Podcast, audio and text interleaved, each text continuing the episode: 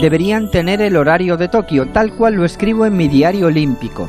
Desayunar una medalla cubre la dosis de hierro recomendada, equivale a empezar el día con un plato de lentejas y resulta mucho más digestivo.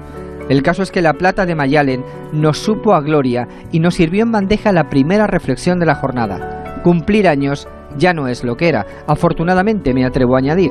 Durante todo el día se ha hecho hincapié en los 38 años de Mayalen, sin reparar en que la juventud ha ampliado sus horizontes hasta una edad indeterminada entre los 40 y los años que cumple cada temporada el presentador Jesús Vázquez. Hasta esa frontera, sea cual sea, sigue siendo joven.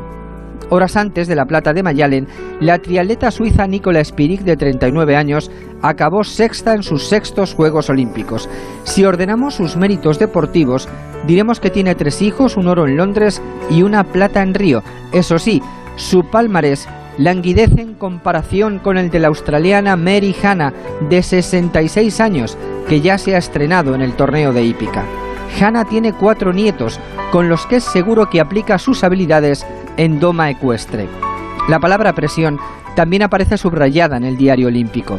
Simon Biles se ha retirado del concurso por equipos de gimnasia después de admitir en días pasados que sentía la presión del mundo sobre sus hombros.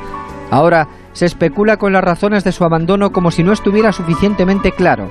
La obligación de ganar aniquila lo que tiene el deporte de diversión y puede convertirlo en una tortura. Tal vez deberíamos hablar menos de favoritos, al menos cuando ellos estén delante. Quizá deberíamos tener cada mañana las lentejas listas por si nos falla el hierro de las medallas. Buenas noches.